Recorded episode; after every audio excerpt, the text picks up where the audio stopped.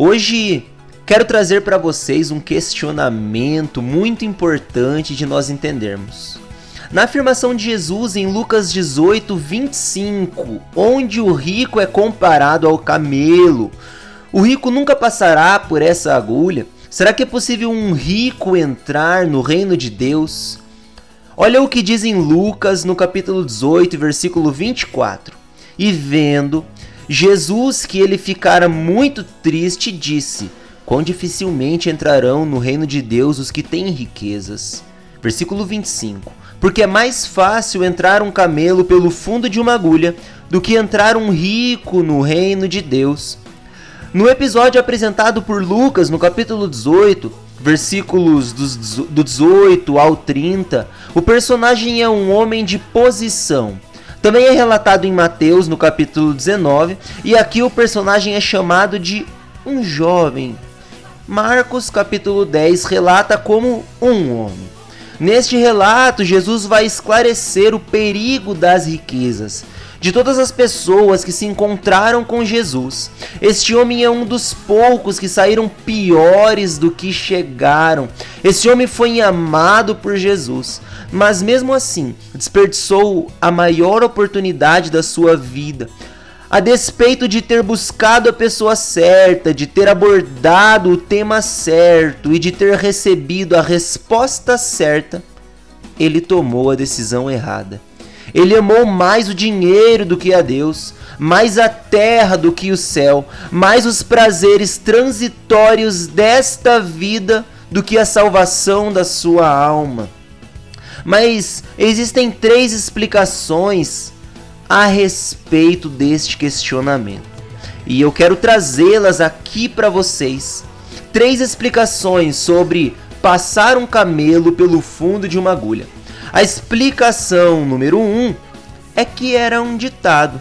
Acredita-se que isso era um ditado popular entre os contemporâneos de Cristo naquela época, usado para destacar como certa coisa era impossível de se fazer.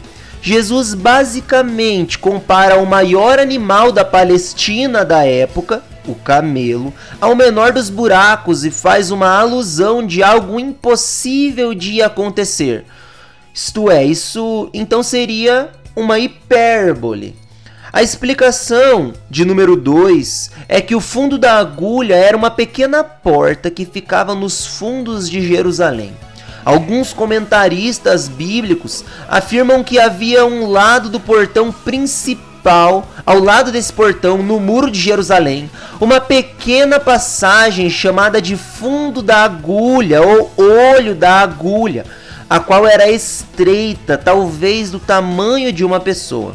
Acontece que nos dias do sabá, os portões da cidade ficavam fechados para a consagração do dia e para evitar a entrada de pessoas e comerciantes nela.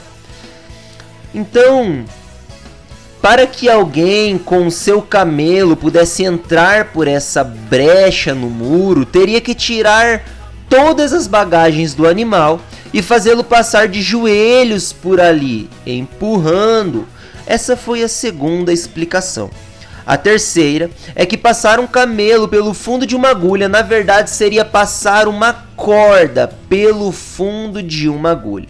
Vou explicar para vocês. Existe um texto aramaico no Novo Testamento Bíblico que sugere que a palavra camelo, ali neste texto, foi um erro de tradução para o grego, em caso de o Novo Testamento ter sido escrito primeiramente em aramaico, como defendem alguns pesquisadores. Dizem que, como no original grego, os termos camelo, que é camelos, e cabo, que é camilos, possuem certa semelhança entre, entre si, camelos e camilos. É provável que alguns copistas e tradutores do Novo Testamento tenham substituído o termo cabo por camelo. Então, o que isso nos ensina? O que podemos aplicar isso na nossa vida? Primeiramente, é importante prestarmos bastante atenção onde está a verdadeira mensagem, pois será que realmente é importante nos atentarmos simplesmente aquilo que é duvidoso ali? Por mais interessante que o camelo e a agulha mais interessante que isso é o ensino sobre o reino de Deus.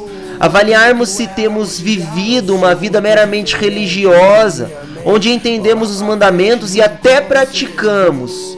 No entanto, tem coisas que nos prendem a tal ponto que se Jesus nos pedisse para abrir mão, largaríamos o próprio Cristo. É importante entendermos verdadeiramente que o único que pode salvar é Cristo Jesus. Porque aquilo que é impossível aos, impossível aos homens é possível para Deus.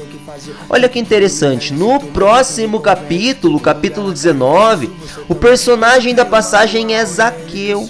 E logo no início diz: Zaqueu era um homem rico.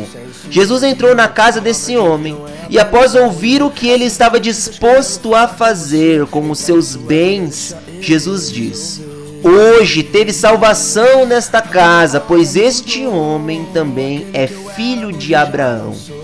Sabe o que Zaqueu estava disposto a fazer? Zaqueu estava disposto a dar metade dos seus bens aos pobres e restituir quatro vezes mais se houvesse defraudado alguém. Porque ele havia entendido que toda uma fortuna não pode satisfazer como a presença de Deus satisfaz. Na Bíblia encontramos homens referenciais, tanto ricos como pobres e nenhum deles foi salvo por causa da sua condição financeira. Todos eles alcançaram a salvação por intermédio de sua fé em Jesus Cristo, por causa da sua vida em obediência aos mandamentos de Deus. Então, qual é a barreira que tem impedido você se achegar a Deus?